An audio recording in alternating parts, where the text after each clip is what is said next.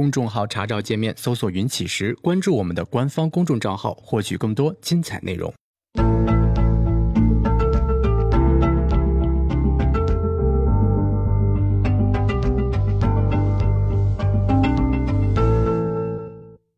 呃，咱们接着这个这几天的话题聊啊。这几天咱们聊了特别多关于这个自主交易的内容。呃，从最一开始呢，跟大家聊就是呃，我们怎么样活在未来。呃，然后呢，后边聊这个怎么去做预测。再往后呢，聊我们怎么去用技术方法做预测。那么技术方法的预测落实到交易上，就是去做交易计划。那说完这些，很自然的就是说，我们做好了交易计划之后呢。呃，我怎么样去利用我的交易计划去赚钱啊？所以呢，我们今天就聊怎么样去利用交易计划赚钱这个事情。嗯，关于这个事情啊，它其实还是有一个什么概念呢？就是说你的这个交易计划的框架是一个什么样的框架？当然，我们已经知道最难的还是做短线，最难的还是做短线。所以我们一会儿重点的聊短线。呃，我也会跟大家聊一下，就是我自己在。最近这一段做短线的过程中的一些想法，啊，然后呢，呃，除了做短线之外呢，我们在做的时候的一些时间框架呢，我们可以分成长线的、波段的，啊，然后呢，对于长线的，嗯，我们首先聊一下，就是，呃，聊长线的是聊什么呢？这个从长线的角度上来说啊，其实现在的这个大盘，当然它下跌是其实是非常非常惊人的啊。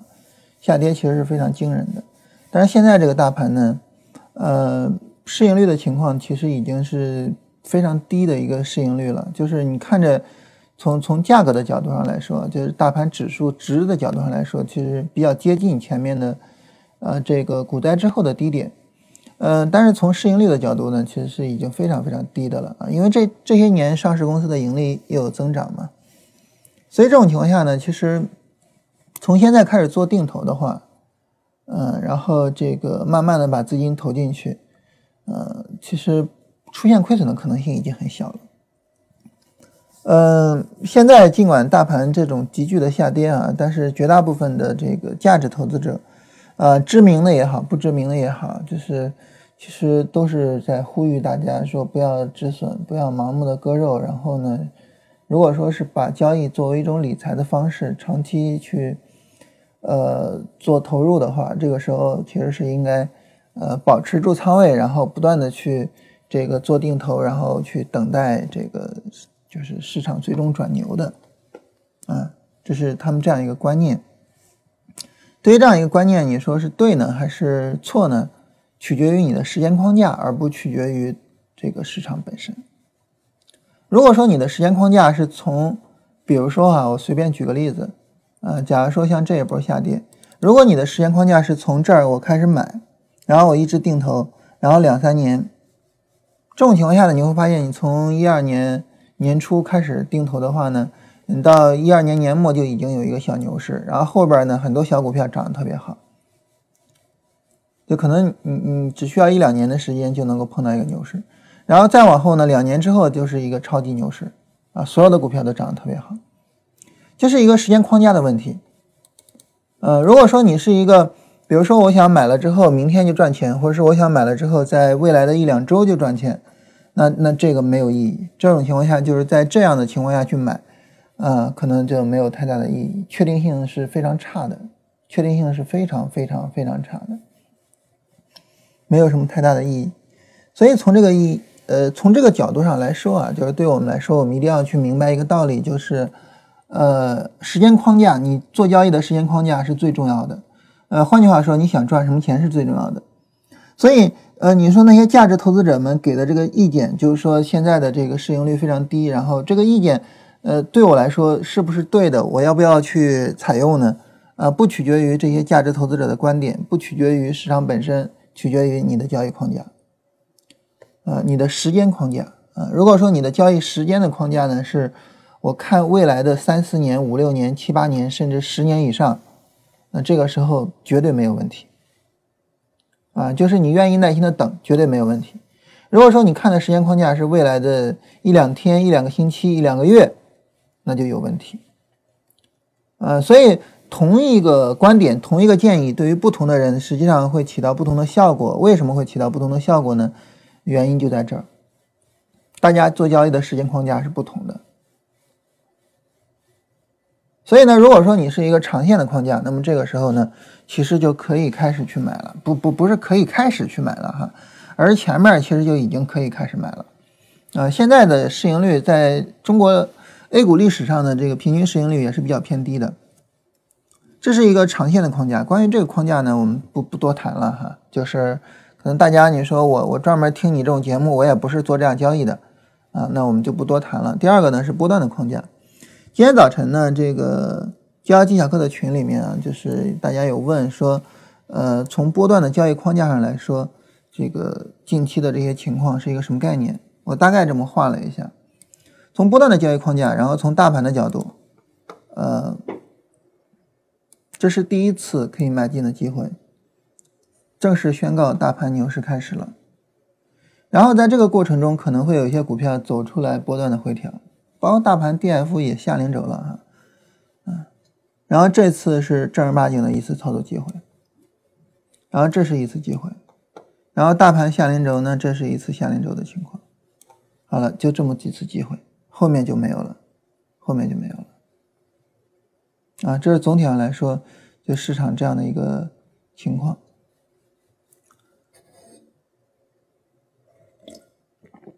当然我说了之后呢，这个。当然，大家就会有疑惑哈，说你看，比如说这儿，这儿为什么不是一次机会呢？我破位了，破位了，对吧？很明显破位了嘛，破位了，那这儿也破位了呀，为什么这儿是机会呢？所以呢，我们在这里跟大家定义一下牛市啊，牛市不破前低啊，不破波段前低，准确说。波段回调不破波段前低为牛市啊，我们准确定义一下牛市。那你说这破位了呀？所以还有另外一种情况，这种情况我们大家现在应该很熟悉啊，因为我们经历了两年这样的，而且刚刚经历了两年这样的情况，叫做结构性牛市啊，就是二或。八有一个破位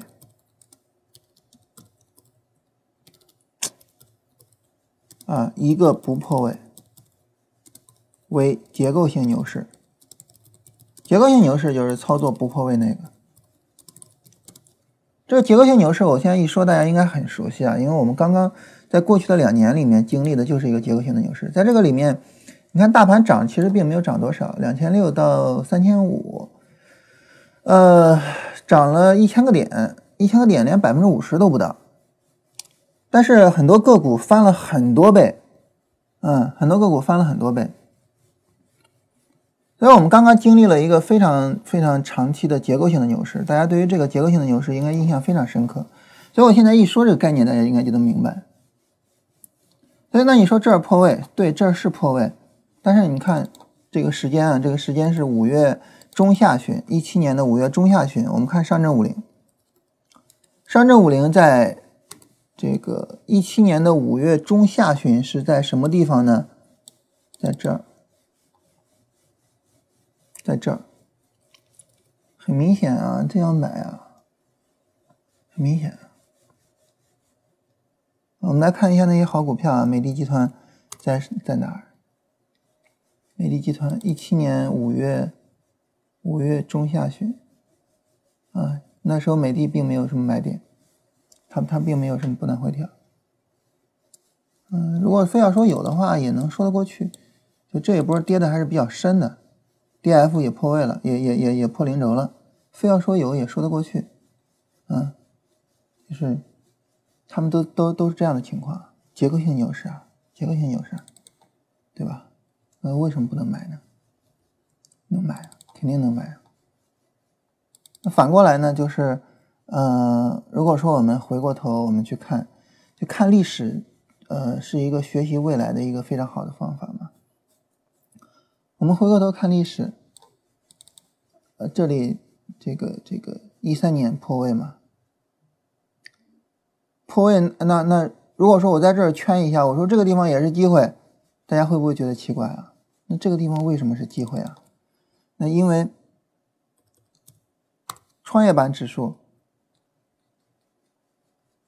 呃，同一时间段它没有破位嘛？不但没有破位，它根本就没怎么跌嘛。这很明显的结构性牛市啊，嗯，结构性牛市啊。所以就是说，我们去看待市场，就是说牛市、熊市，嗯，你要分成这样一个角度去看，就是结构性的牛市。结构性的牛市操作价值其实也是非常大的，嗯，非常大的一个操作价值。好，在这种情况下呢，那么我们就知道，呃，市场呢就是分成这样两种牛市，就是牛市以及呢结构性的牛市。牛市就是大家狂欢嘛，呃，尤其是像这种传统意义上的牛市。啊，结构性的牛市呢，就是它只涨其中一部分，所以有这么几次操作机会。那当前有吗？当前当然没有了，对吧？市场是一个下跌过程。如果你是做波段的，就等一个波段的上，一个波段的下。呃，如果说你说我熊市里面的波段下跌我也做，然后呢，我去搏一个波段反弹，这种情况我也做。那前面这个下跌，这个反弹，你你你可以去搏。同时呢，这个下跌。后面的波段反弹你也可以搏，怎么搏呢？别着急啊，别着急啊，耐心呢等一个日线拉一波，日线回撤不破前低，在这儿补啊，或者是破前低了底背离，在这儿补。那这是做波段啊，做波段呢就跟做长线不一样，因为你的视野你所看的是未来的几天，那不说错了，未来的几个月，嗯。做长线，你所看的是未来的几个月，所以在这种情况下呢，就是呃，应该耐心等，还是应该去耐心等的啊。这是关于我们说这个这个这个做波段这个操作啊，就目前的情况应该怎么样去做处理？那做波段，嗯，那大家说有什么好的机会吗？其实大家可以，呃，如果说我们就是比如说你你就是为了演练自己啊，你就。为了更多的演练自己，呃，你可以，你可以不去做这个交易，但是呢，你为了更多的演练自己，你可以去看这个期货的走势，然后在期货走势上去分析这些各种各样的波段也好、长线也好的操作机会。嗯，像螺纹，我们前两天分析就是说可能会有一个做空的机会，可能会有，嗯，然后而且这都不是波段了，这是一个非常大的机会。然后昨天我看他们聊天的时候提到苹果来着，嗯，提到苹果，然后呢，这个苹果的这个走势呢，很明显是一个波段的见顶，啊，很明显是一个波段的见顶，啊，也是有这个操作的机会，所以这是总体上来说呢，就是说，呃，做波段呢，因为机会很少，所以呢，为了演练波段啊，可以。这个多去呃各个产品上找一下机会啊，你可以不做，你就记录上啊。你说我认为啊这个某某产品啊，拿张纸啊，咱们可以嗯拿一张纸，拿个笔啊，然后呢你可以做记录啊某某产品啊，然后呢某年某月某日，然后有了一个机会啊，然后这个机会怎么样？你就做好记录就完了啊，做好记录呢。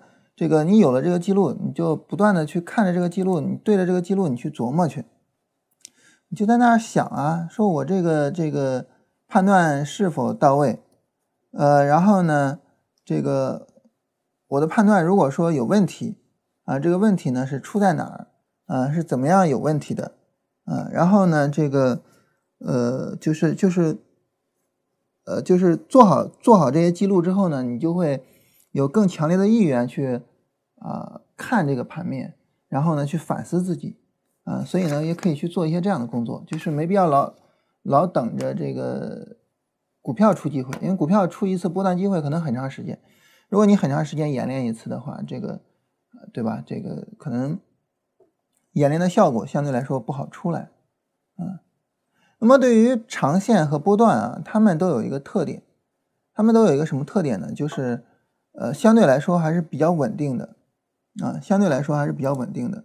嗯，你对于长线来说呢，就是，呃，首先一个就是它出现那种，呃，出现那种就是具有长线投资价值的机会并不是很多。出现之后呢，你就通过一种定投的方式也好，或者是越跌越买的方式也好，或者怎么样，你不断的去买，不断的去买，不断的去买，呃，这样的情况下呢，出操作出问题的可能性几乎没有，几乎没有，就是操作出问题的可能性几乎是没有的。所以呢，对于长线，你不用考虑执行问题。当然，你说呢，我就是心态不好。你说白了哈，心态不好，你也做不了长线。越跌越买这种操作方式，你你你说你心态不好，你能执行到位吗？你执行不到位的。你心态不好，执行不到位，啊，那这个时候你就做不了长线，对吧？那你在做不了长线的情况下，嗯，那很明显就是说，我们也不用讨论这个问题。你说我心态不好的人怎么做长线？我们不用讨论。没有意义啊，这个话题没有意义，我们不讨论。好，但我们就说这种情况下，我们不讨论。然后呢，那么我们讨论什么呢？我们讨论就是讨论，啊，就是说这个呃，长线应该怎么做？如果说你是定投股票，呃，定投期这个这个基金啊，怎么怎么去做？然后如果你是选好股票怎么选？那这也是有讨论价值的。嗯，对于做这个波段啊。难度也没有那么的大，那难度相对来说也比较小。为什么呢？我们跟大家聊过这个话题哈，就是波段呢，它的时间框架相对来说是比较稳定的，相对来说啊是比较稳定的，就是几个月的下跌啊，下跌个百分之，比如说两三个月的下跌，下跌个百分之二三十，就是它相对来说比较稳定，时间框架比较稳定。我们来看这两个下跌啊。就是这是从，呃十一月末跌到了一月中下旬，啊不到两个月。这个呢是从四月初跌到了五月末，不到两个月。你看它的时间框架相对来说还是比较稳定的，嗯。然后我们来看牛市里面，牛市里面呢从这儿开始跌，呃一月初到这儿三月初两个月，时间框架很稳定，嗯。然后呢操作起来也是。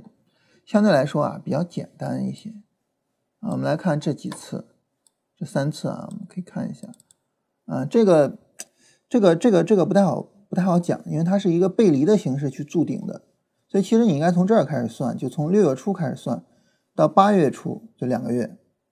这是从这儿开始筑顶的，一月末到这儿，呃，三月中旬吧，一个半月，不到两个月。这儿呢是当然五月末了，对吧？大家都很熟。然后到这儿七月中下旬，两个月，时间框架非常稳定，非常非常稳定。然后幅度呢，你看从幅度的角度上来说，呃，这是一个，这还是一个有政策大利空的啊，幅度百分之二十，嗯，然后这儿没有一个政策很大的利空，幅度百分之十六，你看没有太大的区别。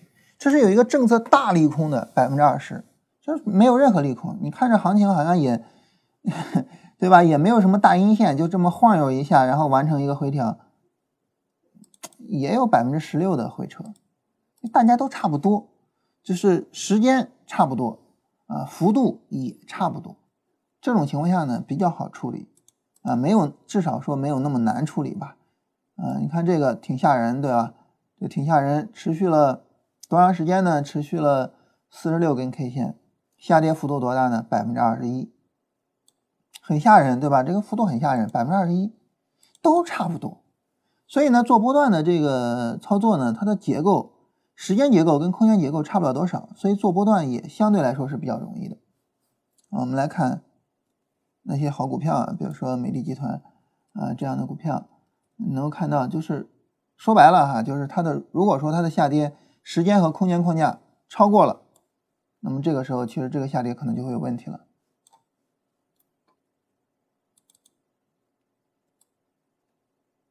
呃，三十四根 K 线下跌百分之十五，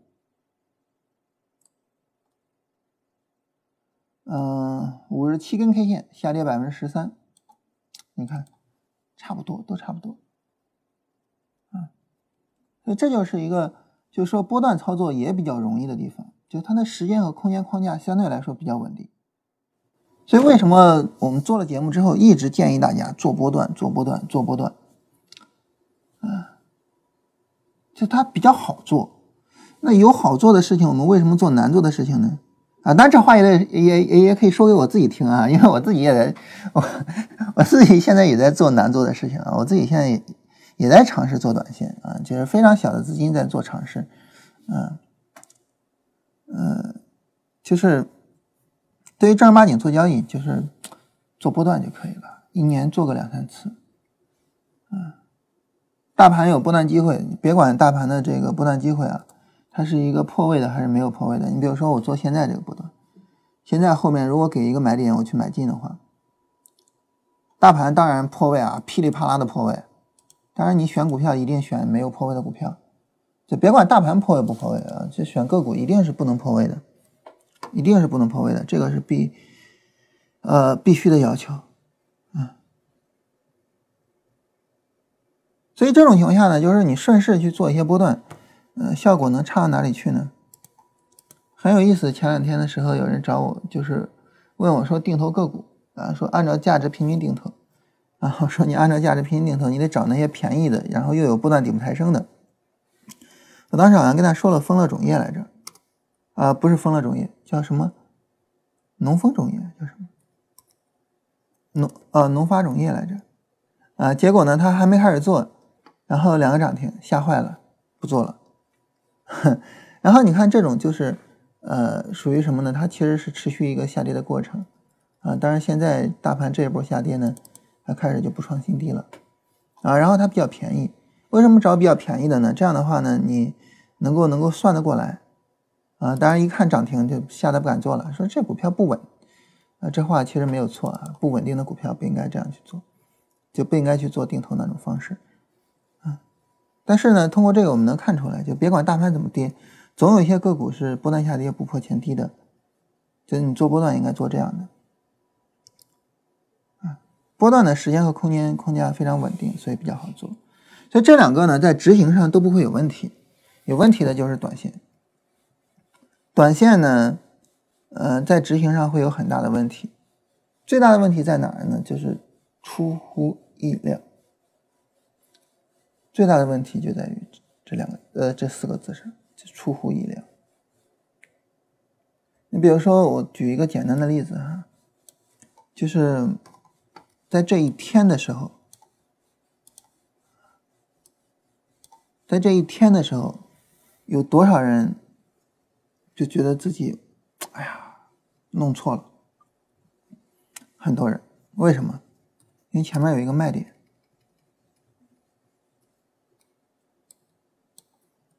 比如说你在这儿买进去了，买进去了，你可能会在这儿卖掉。在这卖掉没有错，没有错。然后这一天大阳线一拉，多少人会觉得自己错了？然后你又开始就再往里进，然后你一再往里进，就就就整个下跌就开始了，整个下跌就开始了。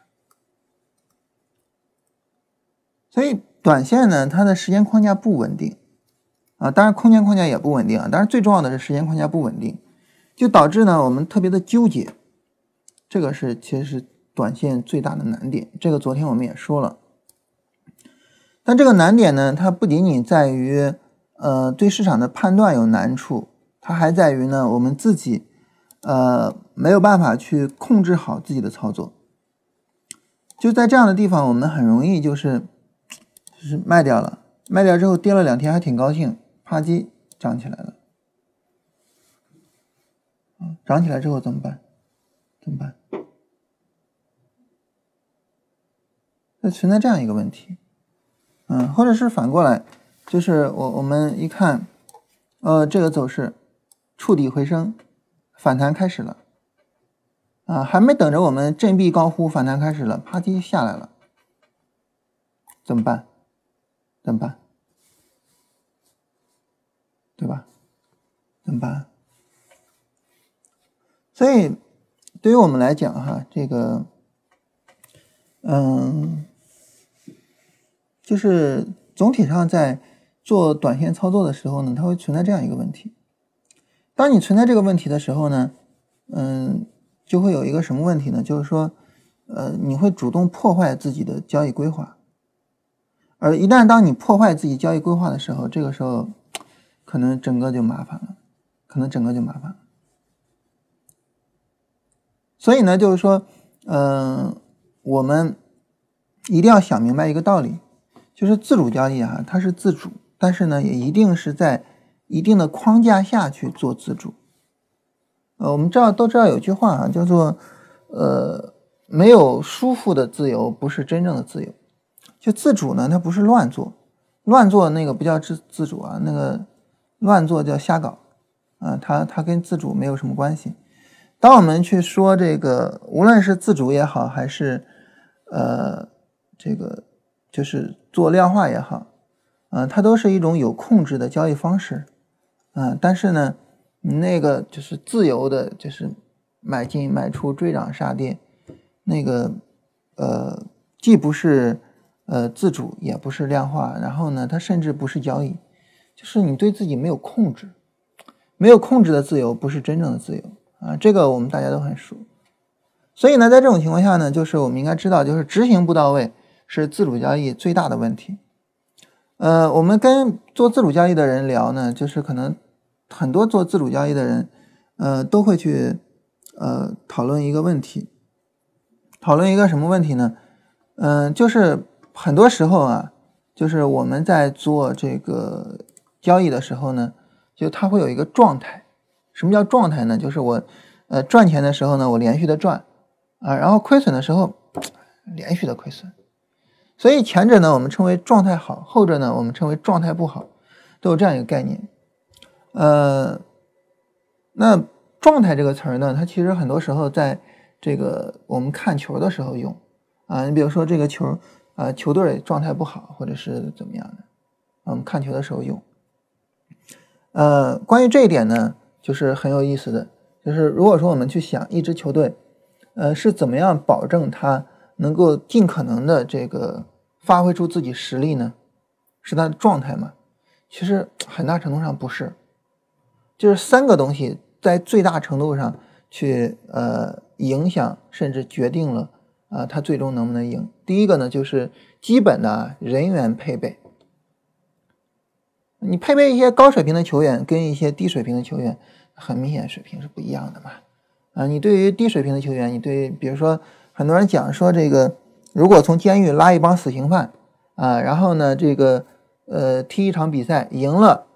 就就就免除死刑啊，然后呢，输了立即枪决。他们能不能赢？当然不能赢了。如果他们能赢的话，那你拉出来一帮死刑犯造造原子弹，拉出来一帮死刑犯造宇宙飞船，是吧？那死刑犯无所不能吗？那不是扯淡吗？这个这个太太不重视专业训练了。所以人员配备是第一位的，第二位的是什么呢？就是整体的球队的风格打法，啊。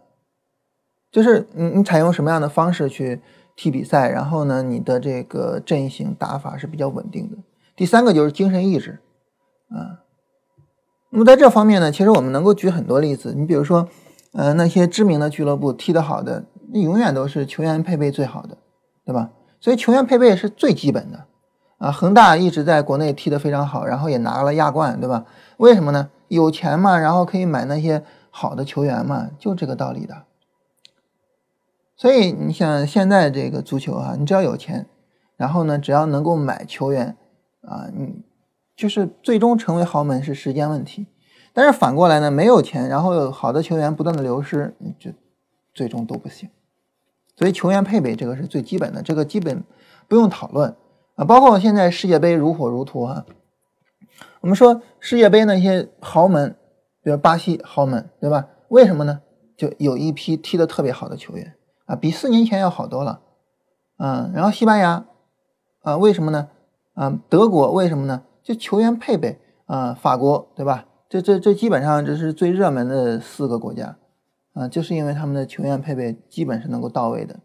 你像梅西跟 C 罗在的两支球队，球员配备都有问题，嗯，然后第二个就是打法，嗯，这个今天早晨还有朋友问我说。说你说这个爆冷这么容易，哎呀，以后我每场比赛我都买冷门行不行啊？啊，就是因为以前没接触过足彩，然后刚刚接触，啊，世界杯啊，世界杯让人刚刚接触足彩，就好比呢这个牛市刚刚让人接触股票一样，都会有一些非常天真的想法。我说这个是这样，就是世界杯比较容易爆冷，但是啊，一般的俱乐部比赛不太容易爆冷，为什么呢？因为俱乐部的比赛呢，就是大家在一起合练，每天都在一起合练，然后那个阵型打法啊，你比如说闭着眼睛都知道队友跑到哪儿了，嗯，然后呢，在这种情况下的话，这个呃，他不太容易被爆冷的。但世界杯上为什么比较容易被爆冷呢？啊，很重要的一个原因啊，就是。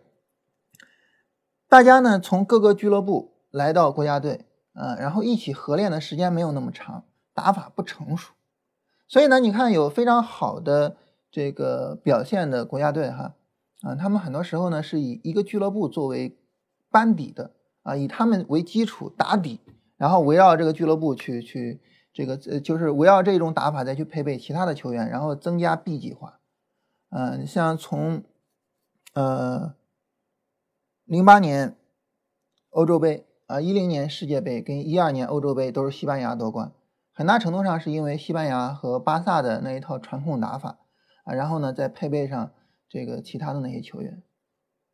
啊，然后一四年的世界杯呢是呃德国队夺冠。啊，德国队呢这个相对来说是以拜仁为班底的。啊，然后再往前倒就是零六年意大利夺冠，然后跟。尤文这个关系还是很大的，所以总体上来说呢，就是当大家在一起的时间比较长的时候啊，然后呢，这个合练比较多的时候，打法更成熟的时候，其实更不太容易爆冷。世界杯比较容易爆冷啊。然后你比如像阿根廷，阿根廷昨天输球了啊，其实阿根廷昨天输球不算爆冷啊。如果说这个看球比较多的话，嗯，你对他的对手比较了解的话。呃，应该能认同这个观点，就是他输球，昨天至少昨天输球不算很大的冷门。然后为什么这个阿根廷踢的差呢？其实球员我我们有很多耳熟能详的球员啊，并不算很差。教练呢，以前那个教练是带智利的，拿了美洲杯，后来带塞维利亚的，啊，然后这个踢的也很好，教练也不差。那为什么就捏合到一起去踢不到一起去呢？嗯，这个教练接手阿根廷的时候啊，阿根廷的这个呃世界杯预选赛已经没有几场了，他没有足够的时间去捏合球队。按道理说呢，你看现在大家五大联赛都踢完了嘛，然后所有人都汇到一起了，然后咱们就好好的找几支国家队，然后去踢一些这个热身赛，然后就熟悉一下呃自己同组的对手呗。你比如说他同组有克罗地亚，那我们就找一下这个就是跟克罗地亚踢法相类似的球队，我们踢一踢。对吧？他同组有尼日利亚，那我们就找一支非洲球队踢一踢，大家踢踢，啊，踢一下之后呢，那么我我我我我们就能够就是更好的去做准备嘛。当然还有冰岛，那我们想到如果说克罗地亚跟冰岛，我们都去做准备的话，假如说哈，我找瑞典去踢一下，啊，因为瑞典跟墨西哥同组嘛，墨那瑞典肯定也愿意，因为他也想熟悉一下墨墨西哥的风格。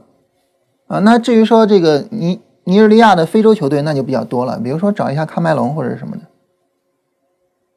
但是实际上呢，实际上这个阿根廷足协非常搞笑的找了海地，啊，然后还想去伊拉克，不知道他们怎么想的啊，啊，就最后整个热身赛也没有起到任何作用，然后大家就硬着头皮上呗，然后两场就踢成这样了。其实对冰岛那一场踢的还是非常好的，非常好的。啊，然后只不过是冰岛确实踢得不错，昨天那一场真的是，嗯，就可能大家心态也都崩了哈，然后可以说是输球又输输人啊，输球，然后同时也很丢人啊，过程也很丢人，所以就是打法其实非常重要。最后呢，就是精神力量，在精神力量上，觉得不得不提这个曼联啊。曼联呢？以前这个福格森带曼联的时候，很多时候呢，在伤停补时阶段进球，然后打平或者反超，就本来是落后的，然后呢追平啊，然后或者是反超，就是呃，这个曼联的球迷都叫做啊红魔精神。啊，就是永远不放弃，在最后一分钟了，在伤停补时的最后阶段了，我永远不放弃，永远去，呃，争取我能够把这个球给扳回来，非常了不起的红魔精神，啊，这种精神，呃，就是他对于一支球队的这种求胜欲望，呃，它的一个意义是非常大的，就是在最后拼刺刀的时候，很多时候呢，拼的是你的意志力嘛。所以总体上来说呢，这四个呃这三个方面，但这三个方面呢，基本上能够决定什么呢？一支球队呢，它可能会有状态的起伏啊，不是可能会有，必然会有。但是呢，那么无论状态怎么起伏，它可能有一个下限的保障。你比如说，对于福格森的曼联，就是他再怎么有状态起伏，他有一个下限的保障。所以福格森在英超拿了那么多的冠军啊，最终曼联的这个。呃，顶级联赛的冠军在福格森的手下超过了啊利物浦，成为了英国俱乐部的最多的一个一个，不是英国啊，英格兰俱乐部里面最多的一个。就是在你的人员配备有保障的情况下，在你的打法比较稳定的情况下，在你的精神力量呃比较能够强硬的情况下，就是你的下限是非常有保障的。在在你的下限非常有保障的情况下呢，那么这个时候呢，就是。状态会有起伏，但是成绩不会有太大的起伏。所以呢，在这种情况下呢，对于我们来说，就是，呃，就是我们也应该做到这样，就是你做自主交易，呃，我我们允许有状态的起伏，它不像做量化似的，量化谈不上什么状态的起伏啊，允许有状态起伏，但是在状态起伏的情况下呢，你要能把下限给守住。那怎么守下限呢？啊，我们对应着，比如说人员配备，啊，就是。我我们自己能够把自己能力不断的提上来，打法打法就是我们的交易框架，你能够有一个比较稳定的交易框架。如果你说我我现在乱了，我我现在不知道该怎么办了啊，然后呢，我在这一天，比如说我们刚才提到的哈，就是我在这一天把股票给追进去，追进去之后，在我追进去的当时我就后悔了。比如说这样，在这种情况下没有什么别的原因，就是你的交易框架不够稳定，没有别的原因。啊，唯一的你就找你的交易框架的原因，你的交易框架不够稳定，这是唯一的原因。啊，哎，这是这个方面，就是交易框架上，啊，这是最重要的。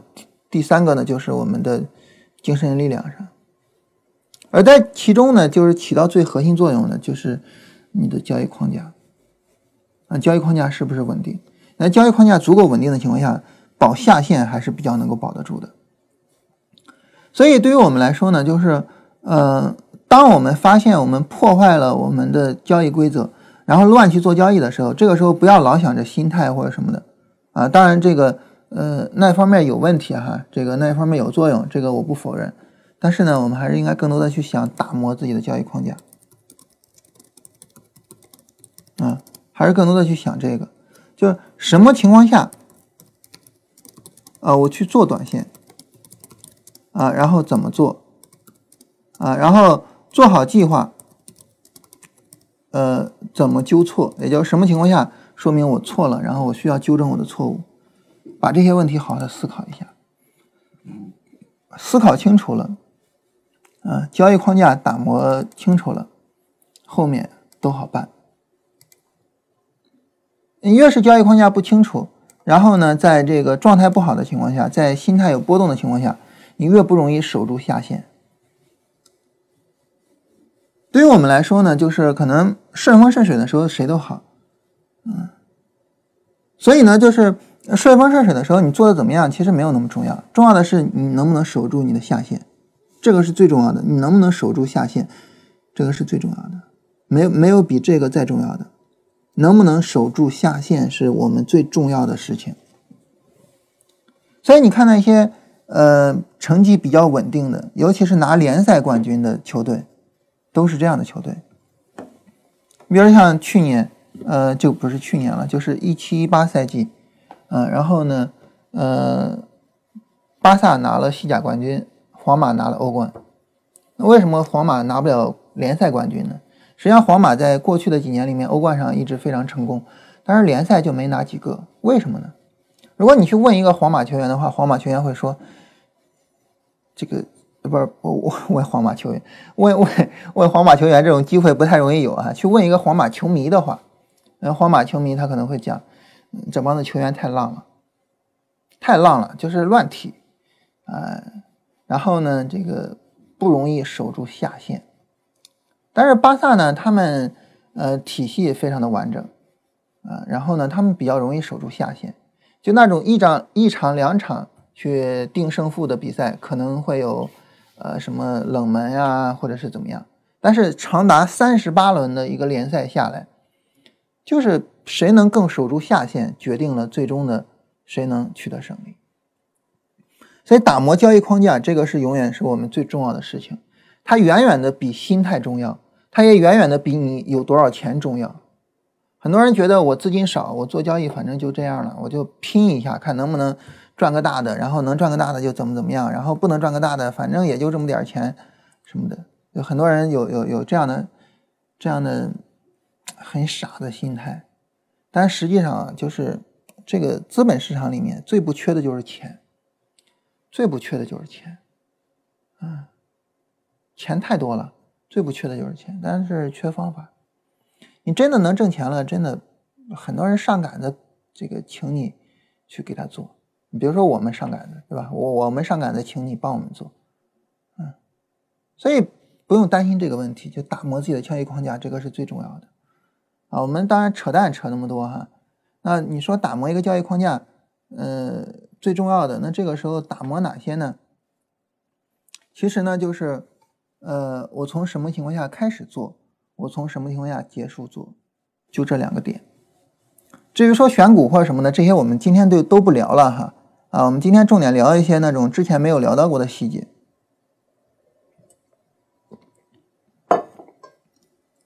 我们昨天说了哈，就是呃，你做短线，你是做绿柱转红柱的一个过程。呃，绿柱转红柱的一个过程。那么，这个绿柱转红柱的过程，我什么时候开始做？什么时候开始停止做？这个是最重要的工作。因为这个最重要的工作，所以呢，我们需要去做一些预判，需要去做一些预判。如果说我们不做预判的话呢，最简单的就是，嗯，我大盘有一个底部结构，我开始做。大盘有一个顶部结构，我停止做，这个呢是我不做预判的情况下。所以呢，你比如说最近这一段，在我们不做任何预判的情况下啊，最近这一段在这儿，那么这儿有一个红柱佛手，我开始做；这儿有一个顶部降低，我停止做，不做任何预判的情况下做这一段，在这个时候呢，你就会在这一段里边比较煎熬。你就在这一段里面比较煎熬。继续啊，在这儿呢，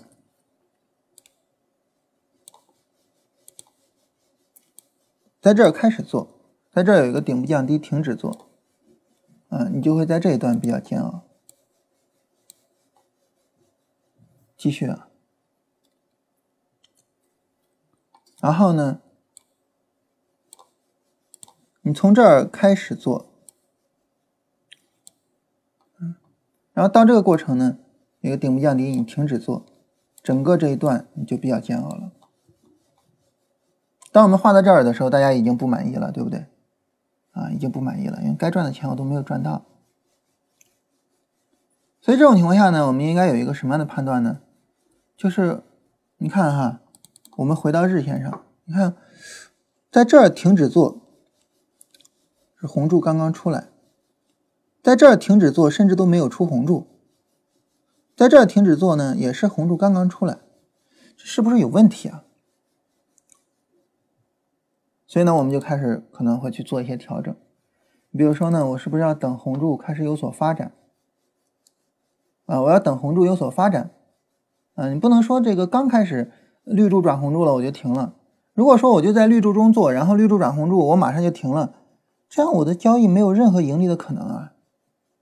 啊，所以呢，我们开始做一些调整，然后呢，我们同时把日线调用过来，我同时看着日线，看着日线呢，然后呢，好，还是一样啊，开始做没有什么区别，啊，我在这儿开始做，红柱佛手，我开始做，然后这个地方呢，刚刚开始进入红柱，啊，我等一个红柱的发展，啊，即便是我等一个红柱的发展，在这个里面呢，注意看啊，上来、下来、上来，这个地方也是有一个比较小的背离的，所以大概到这儿也就停止了，大概到这儿也就停止了，然后继续。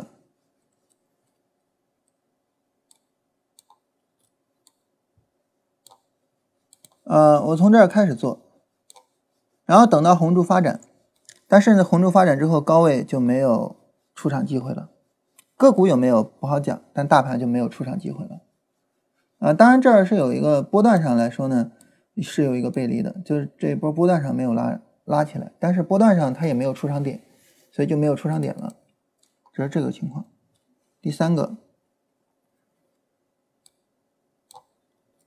就是当我们做了这样的一个修正之后呢，我们能够发现，我从这开始做，啊，我等红柱发展起来，我也就是在这儿出，因此无论如何这一段你是会比较煎熬的，尤其是这根大阳线，尤其是这根大阳线，所以，嗯，从这个意义上来说啊，从这个意义上来说呢，就是。呃，当我们去做交易的时候呢，去定交易框架的时候，你会发现，就是煎熬总是难免的。即便是我们已经优化了它，即便是我们已经优化了它，煎熬也依然是难免的。你也没办法说我就在这儿出来。同时呢，这儿还有一个煎熬，就是我在这儿没有出场点了，在这个地方我没有出场点了，更不用说呢，更不用说呢，还有一点。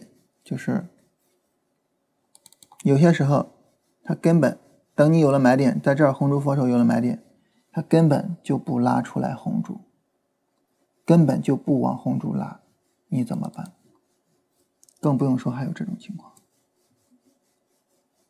所以呢，当我们做了调整之后呢，你的开始点和你的结束点，嗯，你都做了调整，但是做了调整呢，它有它调整的好处，但是呢，与此同时呢。那么调整也有了一定的调整的坏处，而这个调整的坏处呢，在很大程度上，在很大程度上，嗯，就是增加了你的煎熬。所以在这种情况下呢，对于我们做自主交易的一个框架来说呢，我们要想明白两点，哪两点呢？第一，取舍。第一个就是取舍。你比如说在这儿大阳线拉的时候，你愿不愿意说我？就咬着牙等，或者说你能不能真的耐心等过来？所以这是第一个，就是关于取舍。取舍之后的第二个呢，就是对市场做相对比较计时的判断，这是第二点。首先是一个取舍啊，其次呢，我们发现，当我们严格的定出来一个框架，是一个量化的一个东西的时候。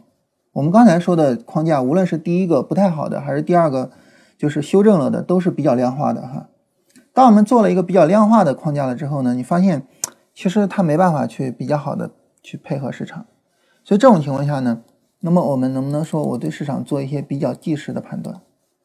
我对市场做一些比较即时的判断，怎么讲？对市场做一些比较即时的判断呢？你比如说，我举个例子哈，就是。这一段上涨跟这一段上涨，嗯，然后呢，比如说跟这个有什么区别？你发现力度越来越小，对不对？啊，然后这一次上涨的力度其实是非常小的。当这一次上涨的力度非常小的时候，你能不能去猜想一下？就这一波它是有可能拉不出来红柱的。能不能做一下这个猜想呢？如果说你能做一下这个猜想，有没有可能我在这儿我都去做空去了？这就是对市场做即时的判断。当我一说对市场做即时的判断，哈，这个时候呢，可能很多人又要站出来反对了，哈，啊，那做即时的判断，这个时候判断会不会有新的问题呢？会有，但是呢，我有问题，我们想办法去处理。我们来跟大家聊一下，就是我们需要做的即时判断有哪些？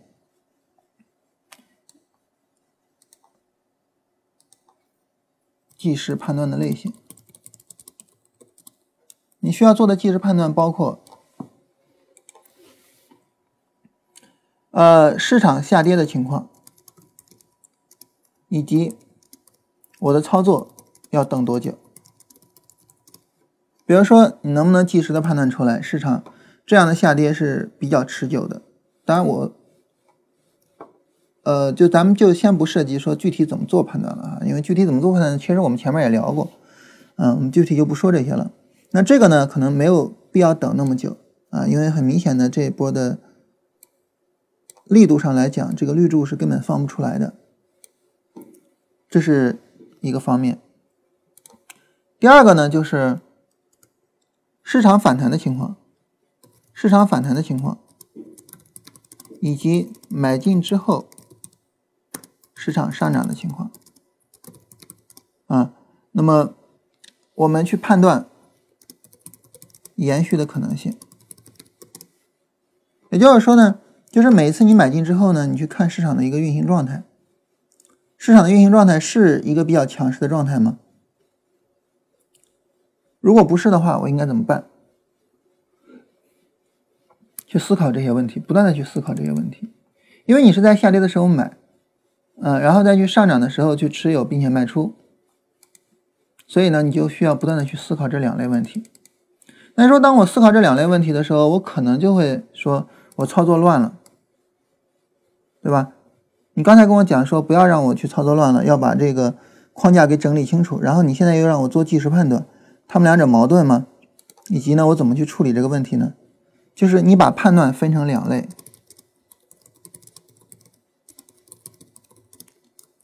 哪两类呢？第一类，判断错误，只会少赚钱。第二类，判断错误，可能多亏损，把它分成这样两类。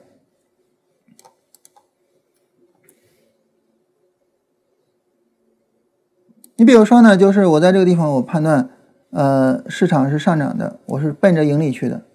但如果说我判断呢，市场可能涨不起来，然后我耐心的去等绿柱，这个时候呢，我即便是判断错误了，我也只会少赚钱。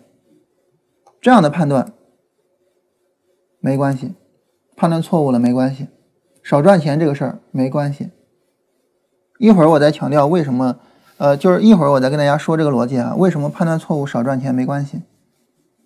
第二个呢，就是判断错误可能会多亏损。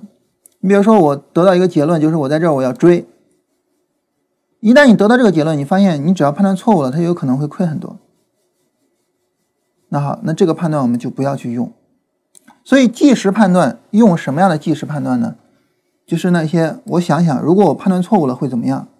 结果我发现呢，我判断错误了只会少赚钱。那这个时候呢，我就可以去利用这个判断。总之呢，就是强调操作的，呃，就是我们总之一句话啊，总之，首先，框架需要即时判断。也就是说，你一个框架毕竟不是交易系统，它需要你的主观判断。其次呢，即时判断应该用于减少亏损，而不是追求利润。如果你的即时判断是用来追求利润的，这个时候你会发现，一旦你判断错就麻烦了。那如果说你的即时判断是用来减少亏损的，即便你判断错也没事儿，无外乎就是少赚钱的事儿。所以呢。这样这种情况下呢，我们就能够把框架和即时判断给它做一个非常好的加总，两者相加大于二，我们就能够做到非常好的这么一点，就是两者相加大于二的这样一个作用。如果说我们做交易呢没有框架，你就没办法保住下限；如果你做交易呢没有即时判断。这个时候呢，你就很难去追求上限，两个都需要，但是呢，你要知道即时判断在什么情况下起作用。说完这些呢，我跟大家说一下，就刚才我提到说我我我我自己的这个概念啊，在这里我必须得承认哈，我我说这些是打嘴炮，为什么呢？因为我自己的即时判断，说实话是很差劲的，说实话很差劲。怎么讲呢？因为我我是习惯了做这个量化的人，习惯了就是定一个条件，我就按照这个条件做，所以这种情况下呢，我的技术判断很差劲。但是正因为我的技术判断很差劲，所以我才能够理解，就是我在哪些技术判断，其实我是能够做出来的，但是呢，我没有去做，没有去呃利用那个技术判断去做操作，然后呢，我能够去发现啊这些问题。当然发现了这些问题，我现在也在慢慢的磨练啊，但是到现在为止，我还是在盘中没有使用过技术判断做交易，但是我能够发现这些问题，能够敏锐的感觉到这些问题，就是呃正因为你做不到，你才能够知道做到了可能会比较好。同时呢，正因为我是一个非常就是死板的一个交易者，就是非常非常死板的去，呃，围绕着自己的判断做交易的交易者，就是，呃，在这种情况下呢，就是我才能够去跟大家聊说，即时判断跟死板的框架，他们两者之间应该怎么样去结合啊？如果是一个非常灵活的一个，就我们叫这个利用盘感做交易的交易者，那这个时候呢，他可能。他他他能够告诉你即时判断的好处，但是他没办法告诉你这个即时判断的风险，以及呢怎么去处理这些风险啊。所以我觉得在这方面呢，我还是有这样的优势。当然，我还是跟大家承认哈，就是很大程度上我是在打嘴炮啊。好，就是啊。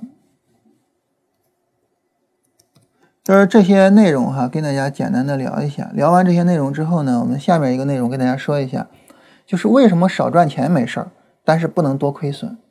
一个很重要的原因在于复利，很重要的很重要的一个原因在于复利上。为什么这么说呢？就是我们想哈，嗯，那么对于我们来说哈，就是呃，我们做这个复利。是一个什么概念？就是我这一次赚钱了，赚钱了呢，然后呢，我拿着盈利去增加我的仓位，啊，然后我去追求赚更多的钱，这就叫复利。复利其实并不复杂，非常非常简单的一个概念。这个时候呢，你即便是少赚钱，没事儿，你依然可以去做复利。但是呢，如果你多亏损了，这个时候就麻烦了。我们举一个非常简单的例子。我们举一个非常简单的例子，就是假如说有一个人，啊，一个人，呃，第一年赚百分之十，第二年百分之十，啊，当然这个百分之十大家可能会觉得很少，我们只是用来举例子。那么另外一个人，第一年赚百分之四十，第二年亏百分之二十。表面上看，最终都是百分之二十，但实际上就从单利的角度啊，你要相加的话，都是赚百分之二十。表面上看是这样，但是你计算复利就不一样了。这个是百分之一百二十一，对吧？从复利的角度呢，它是百分之一百二十一，而这个从复利的角度呢是，呃，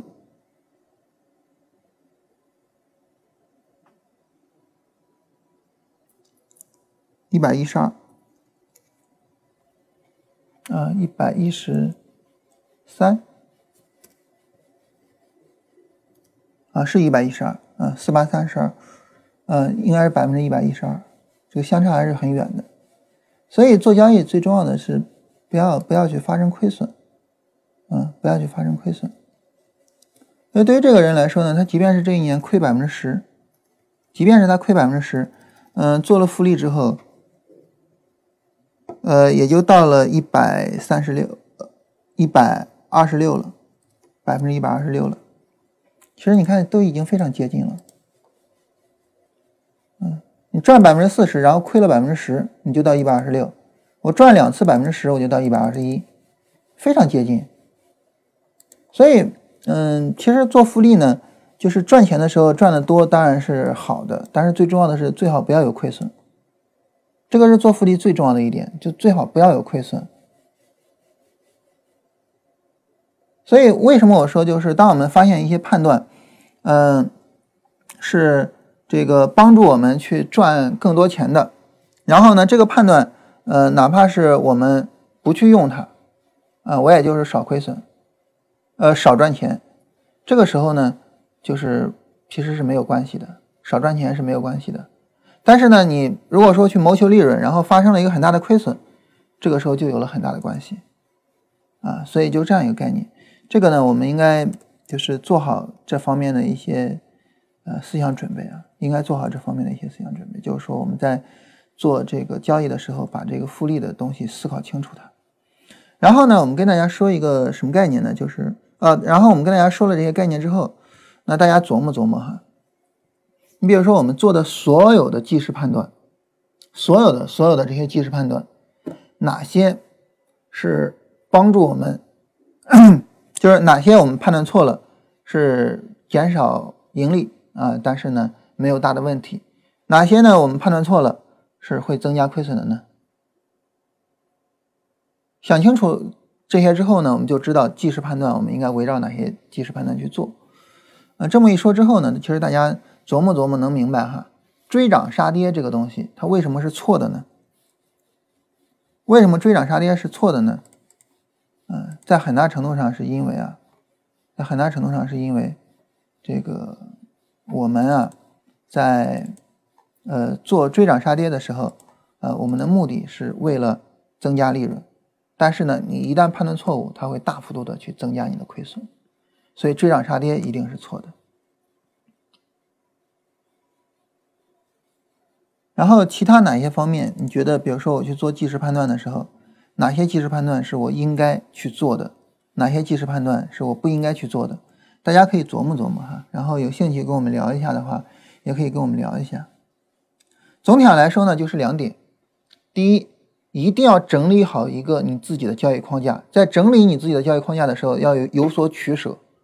嗯，你要知道。呃，这个我应该去做什么样的判断，以及呢怎么做这样的判断？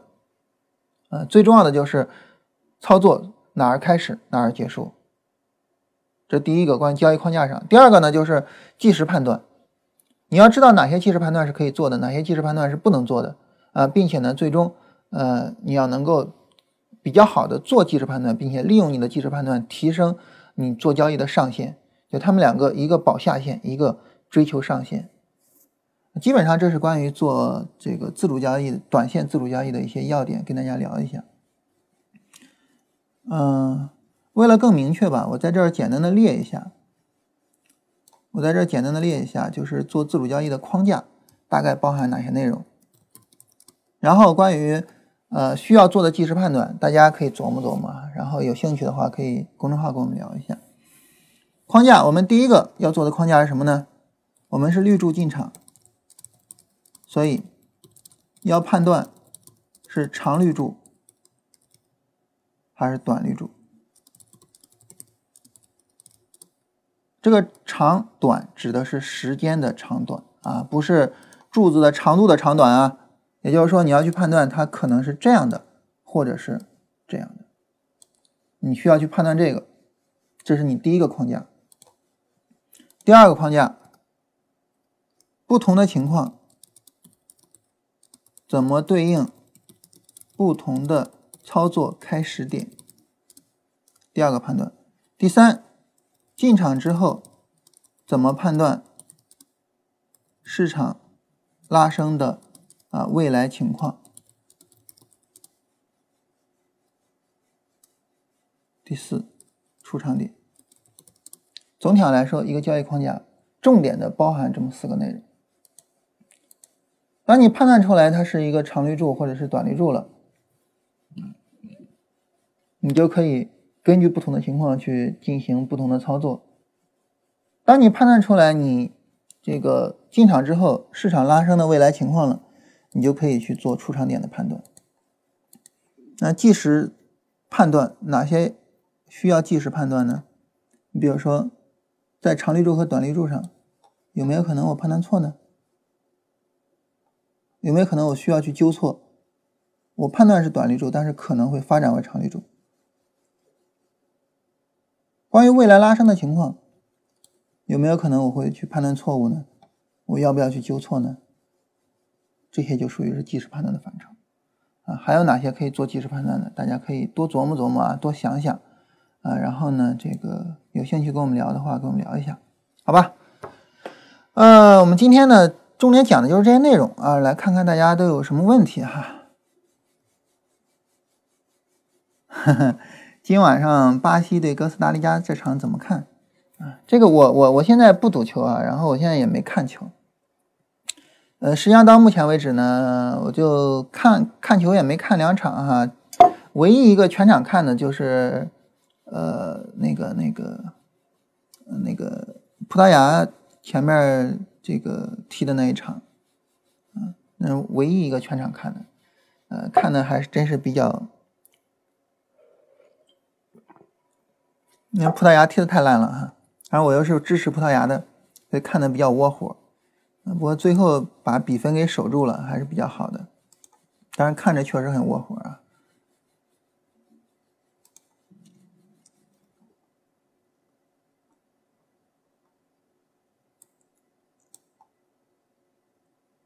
现在这个一方面啊，做交易，呃，事情呢，包括咱做做咱们节目啊，事情比较多。另外一方面呢，家里面责任也比较大。现在。真是，因为八点多呢，正好是孩子睡觉的时候。睡完了呢，我还想工作一会儿。工作完了呢，一般十点左右就睡了。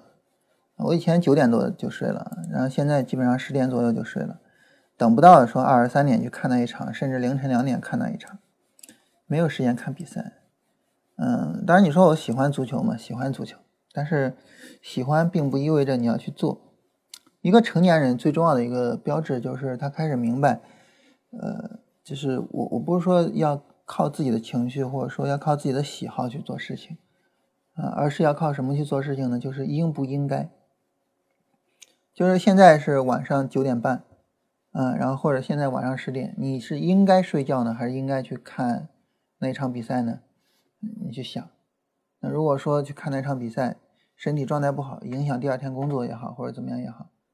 值得吗？然后呢，这个应不应该呢？就转化为了确定性的一个答案，就是赶紧去睡觉。嗯，现在呃，前一天分析市场意思是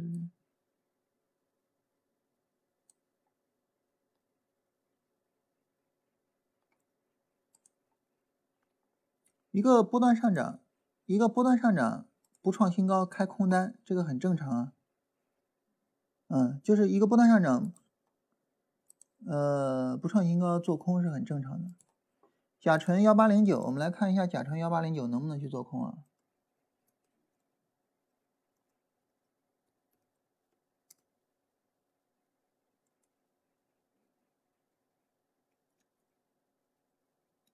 甲醇幺八零九这个走势，你要做日线、短线的话，也是可以做空的。嗯，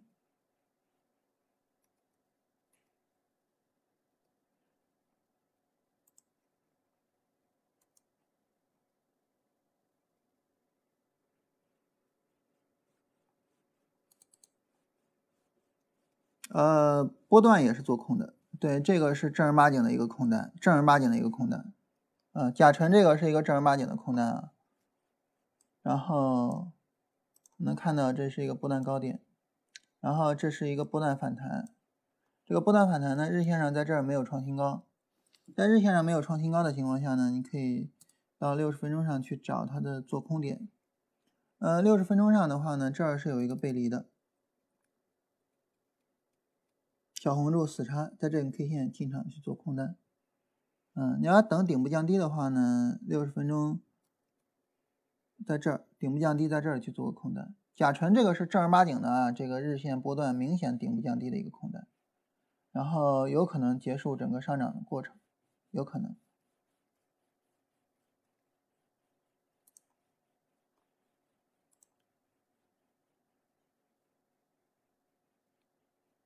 哼哼，他自选里面有真金股份。呃，没有关系啊，我我我我我还不至于非理性到了这种程度。嗯，自选我其实每天都换，就是每天瞎看啊，每天都会瞎看，就是嗯，因为短线这个东西是我非常非常不熟悉的一个一个范畴，呃，现在看了两三个月了吧，我非常不熟悉的范畴，但是呢，想好好看一看，好好看一看，然后呢，这个。呃，就是看看自己究竟适不适合，想好好的尝试一下。其实我每天都换的啊，就是不是说老老老老盯着那一个，每天都会换的。然后这这这两天老在看这个股票，方正证券。因为因为我看短线，我也不太喜欢看那种小股票，看大股票看的多一些。嗯，镇静股份为什么老看它呢？跟振兴没关系啊，跟我也没关系啊，是因为呃这只股票呢，它前面是比较比较能扛得住的，我想看看它的表现。但是这两天表现确实不怎么样，所以又把它给删掉了。我们看在这天，这是这一天暴跌的时候，看到没有？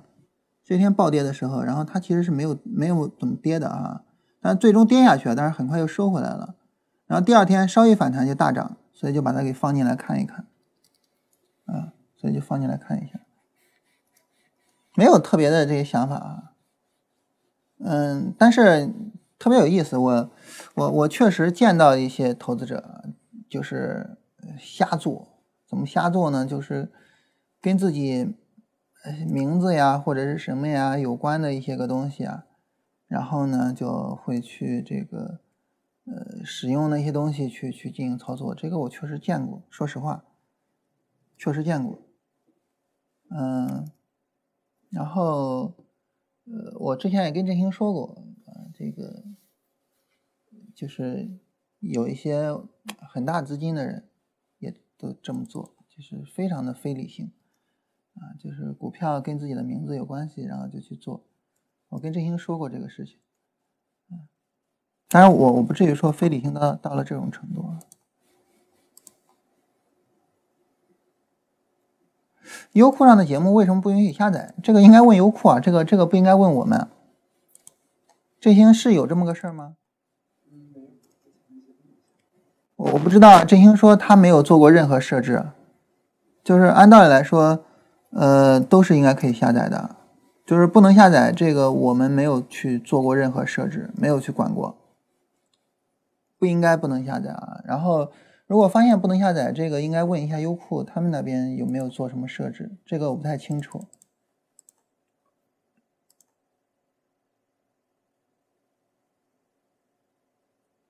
啊，今天呢是我们。呃，我我我是想着哈，今天是我们最后一天跟大家聊自主交易了啊，尤其是聊短线啊，因为波段跟长线说实话确实特别好做，可聊的并不多，短线呢可聊的比较多，而且呢短线确实比较难啊。当然我也跟大家主动承认啊，我是打打嘴炮啊，我我也主动跟大家承认这一点啊，也没什么这个丢人的啊。我我比较擅长的就是做波段，因为我比较擅长容易的事情，而且我也比较愿意做容易的事情啊。呃，所以这个也没啥丢人的，直接跟大家说。包括我做短线，我们做短线做了这么长时间了啊，实事求是的讲，真的到现在还是亏损的。啊，我们实盘做是从这一天开始的，呃，三月十二号开始的。说实话，做到现在还是亏损的，亏了三个点吧，还是几个点来着？亏了三四个点。啊，说实话挺丢人的，因为呃，在这一段里边，还有这一段里边，还是有挺好的行情的，啊，没有太把握住。啊，挺丢人的，啊，这个实事求是的讲，我短线做的不好，很不好。现在我也是刚开始学，所以我跟大家聊的内容很多是打嘴炮，很多是我在这个过程中亏损所带来的教训，啊，当然也没亏多少钱啊，这个但是这些教训都是亏损买来的。当然我比较喜欢的就是去总结这些东西，我就想通过总结能不能自己把短线搞定了。大家可能会觉得奇怪啊，就是说你为什么要搞呢？就是因为其实。呃，无论是短线也好，波段也好，那我们都是做复利嘛。那如果说呢，你能够把短线搞好了之后呢，呃，也一样，就是复利下来了，说不定还能更好一点。嗯，但是我做这么长时间呢，我觉得最大的感触是，你能知道什么时候停是最重要的。你比如说，在这一天开始，实际上就直接停，嗯，然后到这儿开始买。所以你能知道什么时候停是最重要的。很多时候呢，就在这个过程中赚到钱，然后一个回撤呢，把利润又吐回去了。尤其是我们这个主动出场做的很差啊，主动出场做的很差，死等结构或者是死等破位什么的。嗯，做波段这么做没事儿哈，因为这个缓两天、早两天无所谓。做短线这个影响就大了。有些时候呢，两根 K 线，呃，比如说在这儿没出场啊，一根 K 线、两根 K 线、两根 K 线，十个点的利润就没了。嗯，就很头痛，嗯，就很头痛。